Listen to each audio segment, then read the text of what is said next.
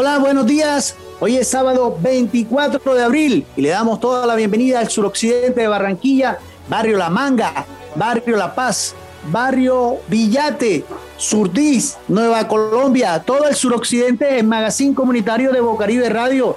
Como todos los sábados estoy con mis compañeros Alcides Ávila, la señora Nayibe Rico, que en su habitual sesión de violencia de género y tenemos un invitado especial. Alcide, buenos días, señora Nayibe, para Magazine Comunitario de Bocaribe Radio. Muy buenos días, tengan todos. Y estos son los titulares. 836 personas fueron víctimas de violencia político-social en Colombia en el 2020 el comercio el más afectado por el impacto de la pandemia. Familiares deben reclamar a, su difunto a través de tutela. Sena Atlántico ofrece 360 vacantes de empleo en su plataforma hasta el 30 de abril. No se logra definir firma para el dragado de Barranquilla. Fundación Gases del Caribe donó, donó 15 contenedores de oxígeno. 836 personas fueron víctimas de violencia político-social en Colombia en el 2020. Hasta 836 personas sufrieron en Colombia violencia político-social. Sobre todo fueron víctimas de asesinato, amenazas, lesiones físicas, según el registro del Banco de Datos del Centro de Investigación y Educación Popular, CINEP, divulgado este pasado miércoles, en donde presentaron este informe en su contexto que fortalece esas estrategias de violencia y continúa esa sistemática persecución a quienes, a los líderes y lideresas sociales de todo el país, defensores de derechos humanos. Así alegó el director de CINEP, el señor Luis Guillermo Guerrero. El comercio el más afectado por el impacto de la pandemia. Más de 150 establecimientos pequeños y medianos comerciantes han cesado activamente de forma definitivamente ante el impacto de la pandemia en el Atlántico.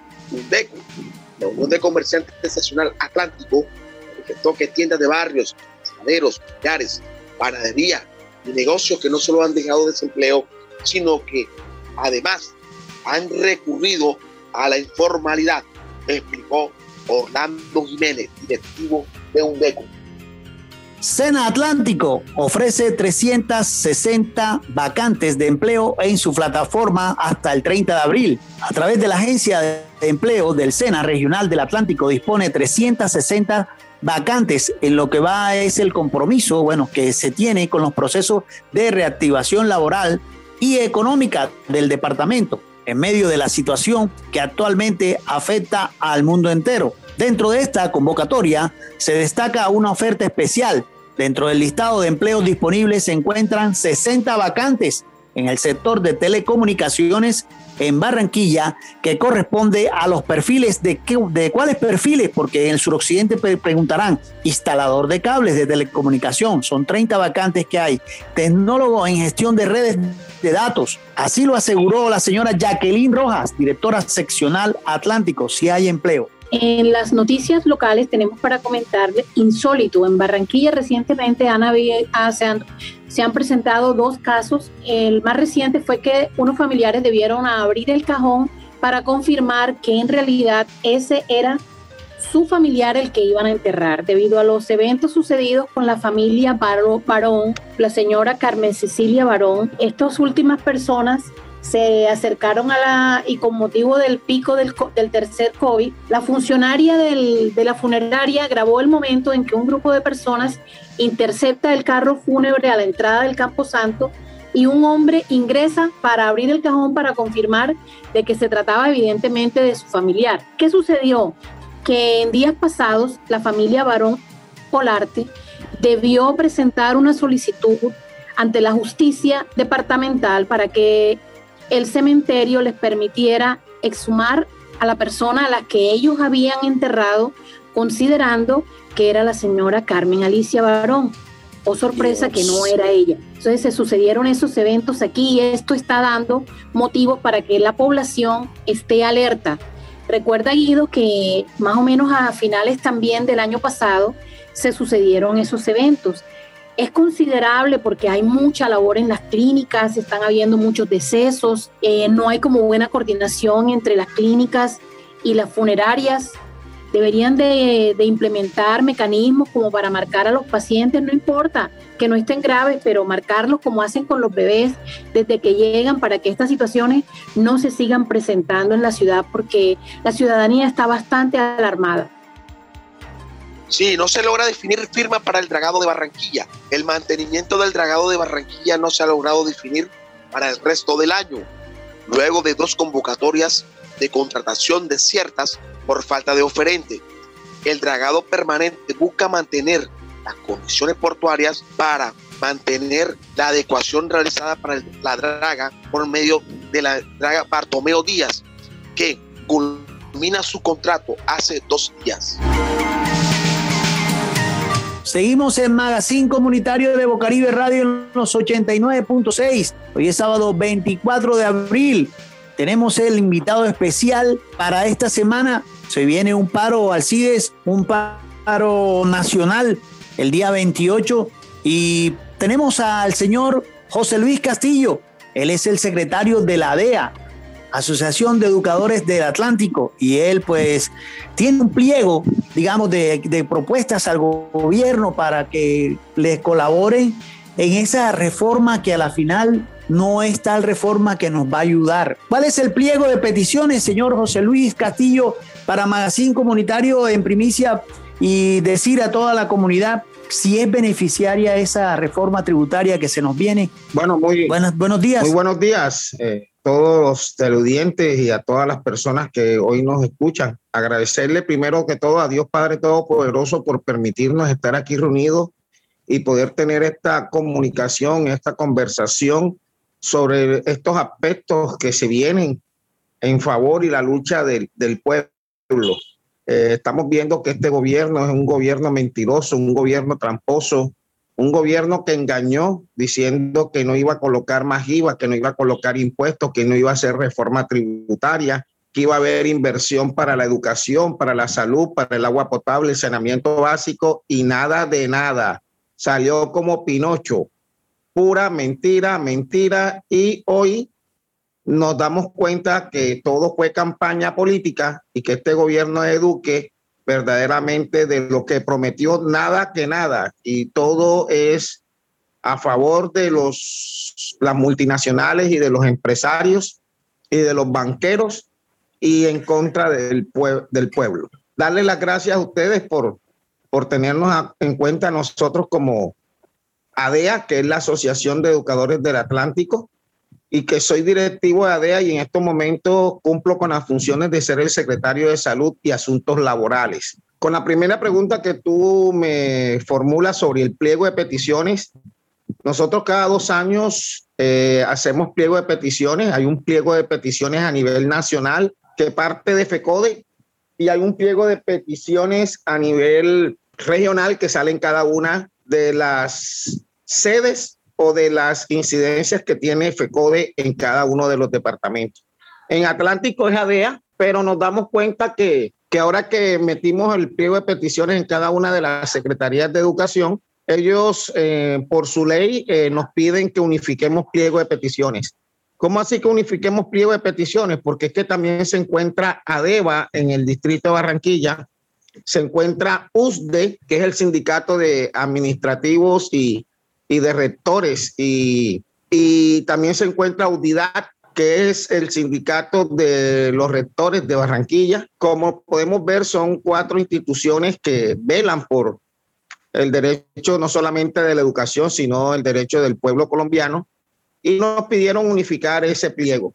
En general, en general, así a grueso modo, para no extendernos mucho, lo que nosotros siempre discutimos en todos estos pliegos son las condiciones para que exista una salud de una, perdón, una educación de calidad con inversión social, donde pedimos una reforma al sistema general de participaciones y se agregue mucho más recursos a cuatro entes fundamentales que tienen que ver con la educación, la salud, el saneamiento básico que es fundamental para que un pueblo se pueda desarrollar. Y estamos dándonos cuenta que el gobierno no está invirtiendo en esto, sino que está es, eh, haciendo más reforma y colocándole al pueblo más impuestos, mientras que premia a las multinacionales, a los banqueros, a las grandes empresas y al campesino y al pueblo. Eh, trato 3, 2, 1 nos están golpeando y colocando más impuestos. Entonces, eh, la lucha, la lucha que se nos viene es porque el gobierno no ha cumplido con los acuerdos, así como no cumplió con las promesas de campaña, no ha cumplido con los acuerdos y le estamos exigiendo que cumpla al magisterio colombiano, pero también que le cumpla a la Central Unitaria de Trabajadores, porque tampoco de todo aquello que se prometió a la Central Unitaria de Trabajadores CUT, tampoco han cumplido. Y hoy vemos cómo eh, la pandemia ha desnudado todas estas cosas que hemos venido denunciando eh, con el correr del tiempo y que hoy eh, el pueblo colombiano se está dando cuenta que teníamos, los maestros teníamos razón. Eh, señor Solís, eh, ¿usted ha mantenido diálogo, contacto con el gobierno para poder mantener un diálogo y llegar a un acuerdo con... Bueno, nosotros siempre tenemos unos, unos, podríamos decir, unos protocolos. La ley nos da a nosotros unos términos donde siempre tiene que haber unas mesas de negociación. Ejemplo, la alternancia. El gobierno quiere implementar la alternancia educativa en estos momentos de pandemia y ahí hay una mesa de negociación constante, constante con especialistas científicos, con eh, las personas especialistas en todo esto para, para defender principalmente lo que es la vida. Entonces, siempre hemos estado en constante comunicación con el gobierno, pero así como echó mentiras en la campaña, eh, cita FECODE a una reunión, después la dilatan, después la cambian, después otra vez la vuelven, después otra vez la hacen. Y quieren aprovechar que como estamos en pandemia y no podemos de pronto hacer esas grandes caminatas que hacíamos cuando el pueblo salía a la calle a, denunciar que el gobierno no está cumpliendo, entonces eh, están jugando pero bueno, ya la Central Unitaria de Trabajadores y la DEA y FECODE y todos los sindicatos filiales a la CUT eh, y a FECODE estamos preparando una gran caravana para el día 28 de abril que tiene que ver porque no han cumplido con los pliegos de peticiones, no han querido sentarse a negociar con los pliegos de peticiones. Las administraciones y la Secretaría de Educación no saben ni por dónde va tabla, nosotros le hemos tenido que explicar y bueno, la reforma tributaria que hoy el Centro Democrático, en cabeza del ministro Carrasquilla y del presidente Duque, eh, no sé en qué, Polonia con P, Colombia con P, como lo dijo él mismo por televisión una vez, no sé en qué Colombia es que él vive, al llegar a decir que un cartón de huevo vale 1.800 pesos, entonces no sé en, en qué país vive como para decir también que el sueldo mínimo en Colombia es mucha plata. Se ha visto afectado mucho el pueblo con la pandemia y el Ministerio de Hacienda piensa recaudar 25 billones de pesos para invertir en programas sociales en cuanto a la fiscal y superar la deuda de las fiscales que tiene el país. Pero ¿usted cree que este dinero que se va, que se piensa, que se piensa recaudar, los 25 billones, será destinado verdaderamente para las causas sociales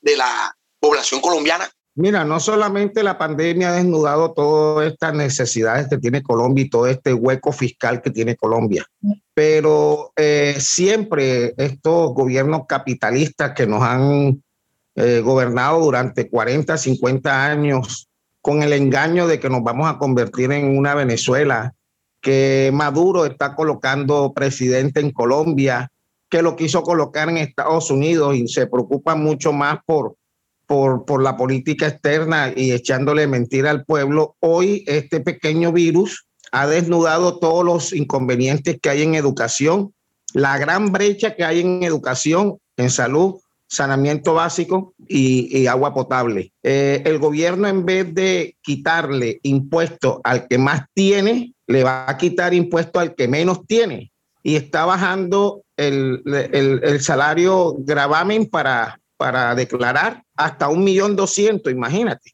Pero en cambio a los ministros, a los senadores, a los banqueros, tú ves una declaración de renta en cero cuando tienen, son terratenientes, cuando tienen propiedades, cuando tienen empresas, cuando tienen un poco de cosas, y a ellos no los tocan, pero sí le quieren rascar al pueblo. Esta pandemia no es que haya desnudado la falta de desempleo, el desempleo en Colombia está, lo que pasa es que nos estaban mintiendo con, las, con los datos. Eh, los problemas de salud siempre han Señor José Luis. Sí, coménteme. Sí, Sí, señor José Luis, con toda esta problemática que estamos, eh, se está desvelando en estos momentos en el país, quería preguntarle si ustedes como gremio, en estas peticiones que le van a, presentar al Estado, han tenido en consideración lo que pueda develarse a raíz de la virtualidad con respecto a la producción mm, de los profesores, porque existe la posibilidad de que se implementen programas y plataformas para que sean los encargados de, de la educación no solamente en el país, sino a nivel global. ¿Qué proyecciones o qué planificación o qué requerimientos han solicitado ustedes para cuidar la parte laboral de los profesores con respecto a estas plataformas? Bueno, no solamente la parte laboral del maestro, porque nunca un sistema va a, reemplazar al ser humano. Eh, el ser humano es el que maneja el sistema. El ser humano es el que prepara el sistema para que haga una serie de, acciones que si el ser humano no está capacitado tanto para programar ese, ese, ese, ese proyecto, tan, mucho menos va a ser el estudiante capaz de poderlo desarrollar y dejarlo como es. Aquí lo que estamos diciendo que vale, vale más eh, eh, la vida, el ser humano, que la misma TIC.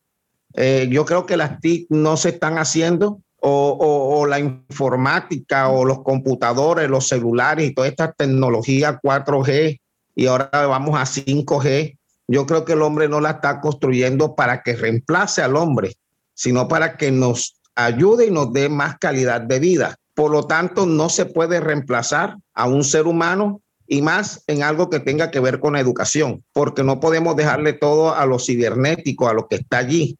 Sí, están construyendo carros que se van a manejar solos, que se parquean solos, están construyendo robots que van a cumplir con algunas acciones, pero nunca esa tecnología va a poder reemplazar el amor, el don que tú tienes, la humildad, la pasión por lo que te gusta y sacar adelante a esa persona que estás educando. No podemos volvernos fríos. Eh, hoy vemos en nuestras familias cómo el papá, la mamá y los tres hijos tienen un celular y ya no se sientan a la mesa a hablar, sino cada quien por su lado con el celular. Hoy vas tú a una fiesta y dejas a los chicos sentados en una mesa chateando y nadie baila, nadie se ríe, nadie interactúa, nadie se abraza. ¿Será que es posible que nosotros los seres humanos nos vayamos a dejar ganar por esa tecnología, por esa frialdad? ¿Vamos a dejar que la, la raza humana desaparezca? Por eso digo que no solamente los maestros, por eso estoy hablando en todo, en todo lo que tiene que ver con los empleos.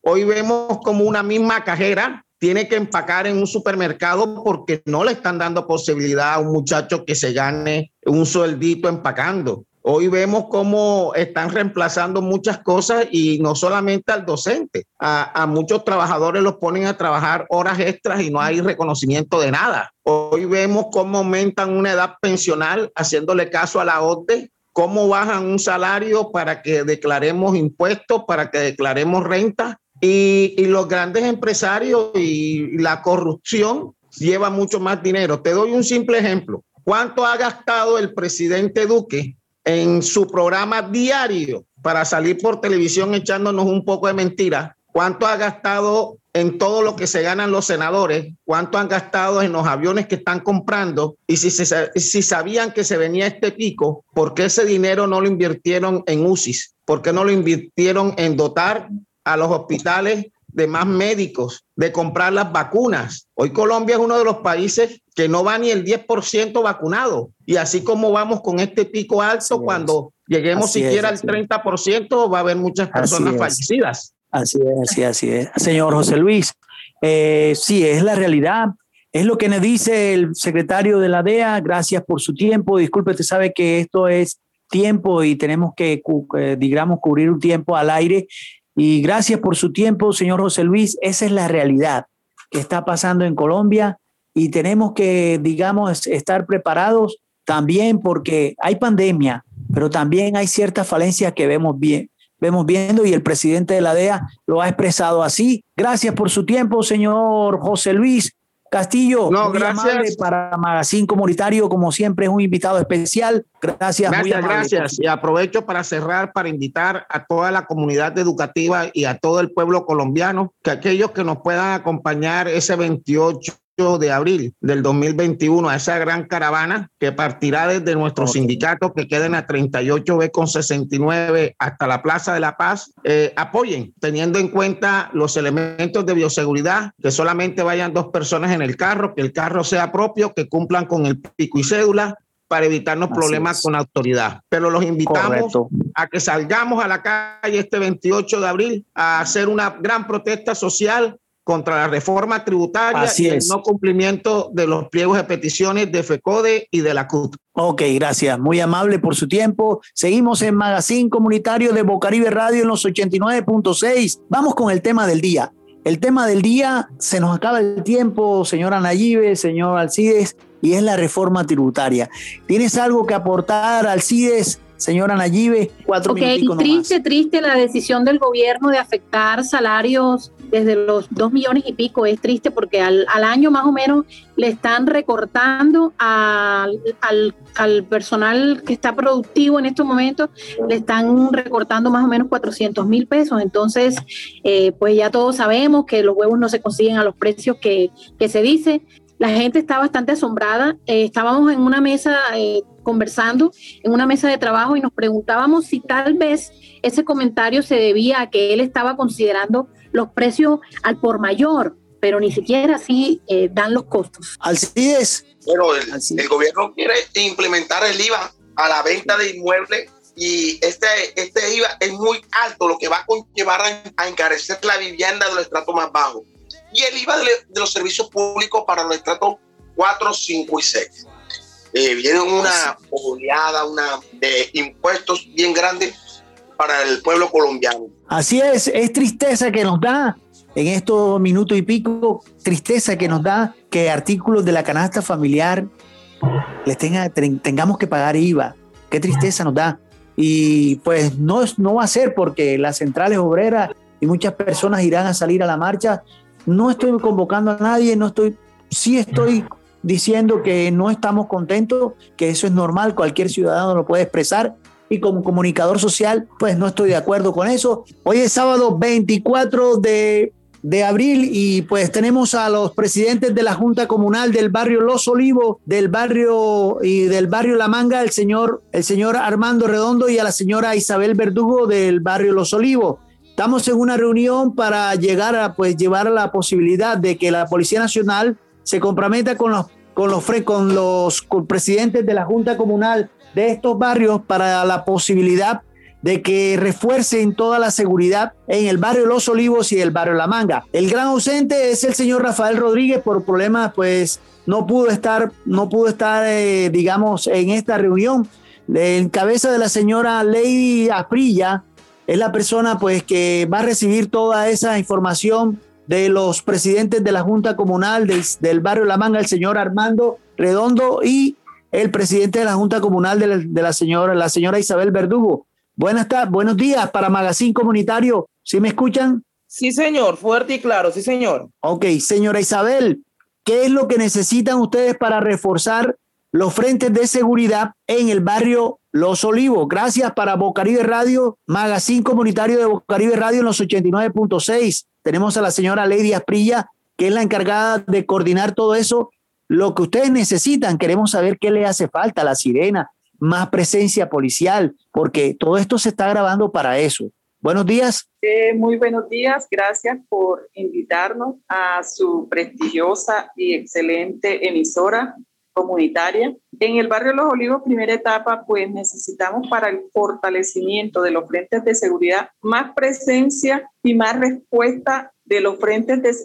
de, los cuadrantes, más presencia de la patrulla COVID y eh, las alarmas y si es posible instalarán cámaras de seguridad en puntos estratégicos donde mm, algunos ya algunos ya en algunas reuniones ya hemos expuesto cuáles son los puntos más álgidos para la inseguridad del barrio. ¿Por qué les pido la patrulla? Porque lastimosamente el barrio Los Olivos estamos encabezando uno de los barrios más irreverentes en lo que es obediencia. Lastimosamente la gente ayer yo hice un recorrido y sí, así es, que están eh, no quieren colocarse el tapaboca ni tomar las medidas de bioseguridad en algunos sectores. Llegando casa a casa me decían que ellos no le paraban bola al tapaboca porque con tapaboca o sin tapaboca se iban a contagiar. Realmente, por muchas que esté haciendo la alcaldía y nosotros en cabeza de representando estos barrios, a veces nos desanimamos con algunas de estas respuestas. Pero bueno, tampoco es, tampoco es bueno que por justo paguen pecadores. Y seguimos para adelante porque a nosotros nos interesa el, fortalecimiento y el desarrollo de nuestras comunidades, principalmente los adultos mayores y niños y la familia en general. La seguridad ahora mismo es indispensable porque desde en adelante que empieza el toque de queda, eh, la delincuencia hace de las suyas porque las calles están solas. Entonces, en el barrio Los Olivos, eso es lo que queremos. Muchas gracias. Qué bien, señora Blady, la está escuchando señor Parejo, la, porque queremos escuchar también al señor, al señor Armando. Le damos paso al señor Armando, que es el presidente de la Junta Comunal del barrio, del barrio La Manga. Señor Armando, buenos días para Magazine Comunitario. ¿Qué es lo que necesita en realidad el barrio La Manga en cuanto a seguridad, en cuanto a reforzar la sirena, más presencia policial? Muy buenos días, eh, gracias por el espacio. Eh, la mesa directiva creo que me conoce. Eh, soy un líder nacido y criado en el barrio La Manga. desafortunadamente la inseguridad que vivimos hoy es preocupante, ya que La Manga contaba con un retén donde funciona hoy el hospital de La Manga y no tuvo voluntad ninguno de los gobiernos de realizarnos un CAI eh, la inseguridad que vivimos a diario es por escasez de los cuadrantes. Eh, la manga tiene el 97% pavimentado, faltan tres calles para el 100%, donde ya todas las, vías de acceso eh, es fácil de la delincuencia despojar y traslizarse en moto. Eh, las cámaras de seguridad que tenemos hoy no funcionan. Eh, lo hablábamos con el doctor Carlos Mercado y decía que eso parece que lo van a abolir. Van a poner a trabajar los drones, pero no vemos ni drones ni cámaras de seguridad. Eh, el cuadrante, cuando quiere hacer la reacción de un sector a otro, le queda complicado y la manga queda en linderos nosotros estamos preocupados por los cuadrantes, que tenemos un solo cuadrante del sector de la paz y un solo y otro cuadrante del sector del silencio, ya que la manga está en, lindero entre la estación del silencio y la estación de la paz y es preocupante la reacción que tenemos nosotros, no es inmediata y la delincuencia eh, está haciendo de la suya, ya que los expendedores de droga ya no tienen caleta, sino que los hacen a través de los mototaxis en la esquina de los, de los mototaxis y, y, llegan a surtir a esos sitios. Entonces la delincuencia se está disparando. Lo que es el sector del Colegio La Manga, es un sector eh, a la deriva, donde el 100% eh, lo, lo, lo habitan los íbaros, lo habitan los consumidores de droga y es el punto crítico que tenemos en el barrio La Manga donde atraca constantemente los mototaxis y los transeúntes que pasan en el sector. Nosotros lo que pedimos es más presencia policíaca ya que las cámaras de seguridad no funcionan y quedamos con, con, el doctor Carlos Mercado del Fondo de Seguridad que iban a mandar los drones, pero tampoco funcionan, mi hermano. Aquí los fines de semana, cuando hay ley seca, los, los billares, las galleras, todo eso funcionan clandestinamente con el consentimiento de los cuadrantes. En todo, digamos, la manga, el sector de la manga, y pues queremos escuchar a la señora Lady y a la Policía Nacional en qué se compromete, porque están pidiendo más presencia policial. La señora Isabel Verdugo, algo como un resumen de lo que se necesita eh, mejorar los drones, mejorar presencia policiva también en el barrio Los Olivos. En el barrio La Manga también lo mismo, más presencia policial, eh, hacer cumplir en cuanto a retenes ahí en, la, ahí en el sector del, del Hospital de La Manga y tratar de mejorar los drones. No están funcionando y que se cumpla la ley seca para todos porque es que la idea es que si, se, si hay una ley hay que cumplirla. ¿Qué nos dice la Policía Nacional con ese compromiso para Magazine Comunitario de Bocaribe Radio en los 89.6? Señora Lady, Policía Nacional, Intendente Parejo. Nuevamente me presento, Intendente Alexander Parejo Moreno, como coordinador de los Frentes de Seguridad de la Metropolitana de Barranquilla, con el permiso de mi Intendente eh, Yepes Estrada, eh, haciendo su vez eh, le encarga el segundo al mando encargado de la Oficina de Prevención y Seguridad Ciudadana, como, como coordinador de redes de seguridad y escuchando las necesidades y preocupaciones por parte de la comunidad del barrio Los Olivos, barrio La Manga, la señora Isabel Verdugo como presidente de Junta de Acción Comunal, el señor Armando Rendón como presidente de Junta de Acción. La Policía Nacional está trabajando en la Oficina de Prevención de Seguridad como programa bandera, que son los frentes de seguridad eh, y de los frentes de seguridad. Estamos trabajando, estamos trabajando ya que el bosque tiene 32 frentes de seguridad con 1.521 personas integrados en el barrio. De pronto, no sé si ustedes estuvieron ahí en la calle 117 con carrera 12 Faro, que se inauguró un frente de seguridad en compañía de la alcaldía. Se entregaron cámaras de seguridad, botones de pánico y estamos previstos por la Oficina de Prevención en que este año vamos a instalar 80, 80 cámaras y botones de pánico. En relación con lo que usted está diciendo y la preocupación de la falta de presencia policial de cuadrante, trabajando, estamos trabajando bastante, ya que teniendo en cuenta, teniendo en cuenta la pandemia, hay un déficit de personal en la Policía Nacional.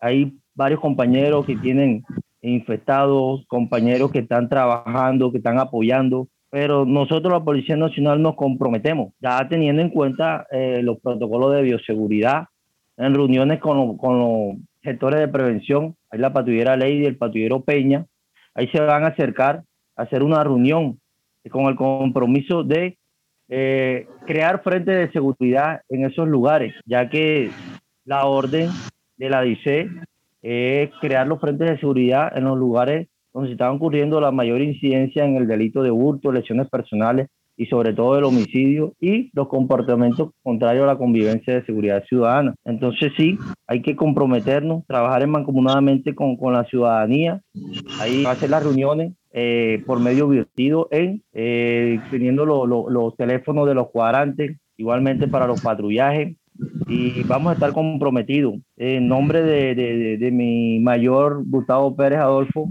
que es el jefe de prevención de seguridad ciudadana, eh, nos vamos a comprometer Ahí vamos a estar haciendo reuniones. Eh, estamos pendientes, eh, señor Isabel, ahí en Los Olivos, el señor Armando Rendón, para hacer una reunión de pronto virtual. Rendón. Ahí nos vamos a comprometer. Bueno, redondo. Entonces, le, le, voy a ceder la palabra también a mi intendente Yepe, que es el señor que se está encargando de segundo de la oficina de prevención. Gracias, Parejo. Bueno, Dios y patria, muy buenas tardes. Buenas tardes. Un saludo para todos los, señor. Los señores presidentes buenos días, Buenos días. Pues estamos grabando para Magazine Comunitario. Sí, señor. estamos escuchando. buenos días. Buenos días. El cordial saludo para esta prestigiosa emisora, igualmente para todos los asistentes, señores presidentes de Junta, los compañeros uniformados. Bendiciones para ustedes y toda su familia. Eh, en estos momentos eh, eh, nos atañe una gran preocupación debido a que se nos vienen incrementando algunos casos eh, negativos en las diferentes jurisdicciones, en especial allá en el Distrito 4. Eh, pero así como van incrementándose, nosotros también vamos adelantándonos en temas de estrategia. Barranquilla fue tomada como modelo para el lanzamiento de un plan piloto que se denomina Cuadrantes Dinámicos de Vecindario, donde ustedes también van a tener la oportunidad y fueron beneficiados con este programa, este nuevo programa que como algunos otros programas no hemos podido arrancar por el tema de pandemia. Eso nos tiene aguantados en gran parte porque inclusive ya lo mencionaba aquí el señor intendente Parejo, tenemos algunos muchachos, desafortunadamente se han enfermado, hacen parte de ese programa. También los tenemos allá con COVID, eh, nos toca lidiar con ella, pero tenemos toda, toda la, la oferta institucional en materia de prevención puesta en el Distrito 4 debido al incremento de, de, casos negativos y comportamientos contrarios a la convivencia. En buena hora estamos esperando también que nos implementen, nos equipen con el tema de las bicicletas. Allá tenemos personal en el pueblito, tenemos cuadrantes de vecindario en Pradera, en Olivos y en una serie de barrios allá que han venido siendo afectados más que todo por el tema del microtráfico y algunos delitos de impacto como son las lesiones personales y delitos contra la vida. Ya estamos ideando una estrategia, pero ya como es de conocimiento de ustedes, el, tema de la pandemia también nos tiene un poco frenados, porque la idea es, así como se inauguró el Frente de Seguridad en La Paz, vamos a inaugurar 99 frentes más de seguridad de ese tipo.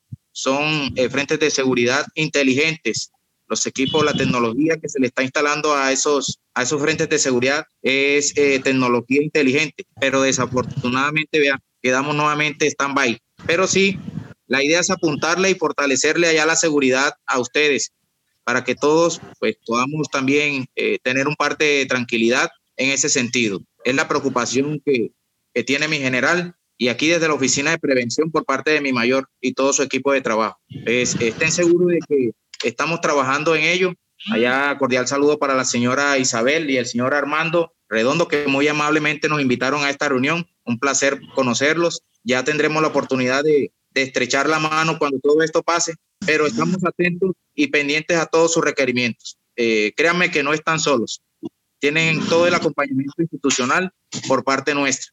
Eh, ahora por el chat les voy a compartir mi número telefónico para que por favor cualquier situación también la ventilemos ahí de, eh, de manera personal. Así es, gracias, señor Yepes, el intendente encargado de los frentes de seguridad.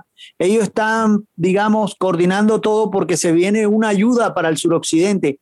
Es, la, es el compromiso de la Policía Nacional ante los medios, ante Magazine Comunitario y ante los presidentes de la Junta Comunal del barrio La Manga y el barrio Los Olivos. Del barrio La Manga, el señor Redondo, el señor eh, Armando, Armando Redondo y la señora Isabel Verdugo del barrio Los Olivos. Alcides, una pregunta para, para el programa, para esta, digamos, reunión muy importante para la seguridad del suroccidente.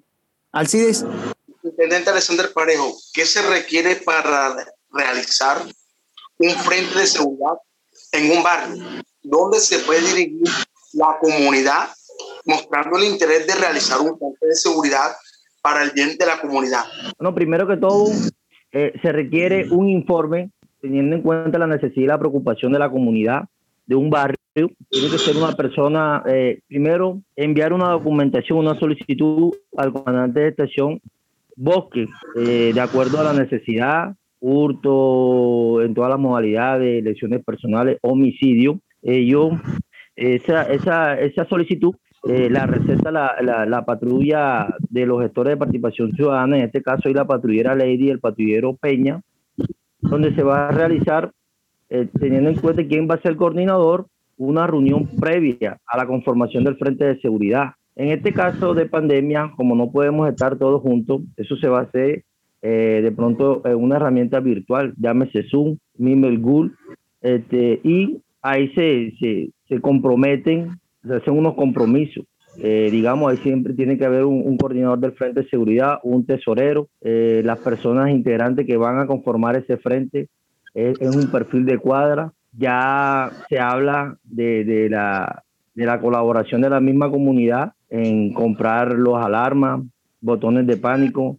En este caso que la, la alcaldía eh, está entregando unos botones de pánico donde en tiempo real eh, tienen contacto con, con, el CAD de la Policía Nacional.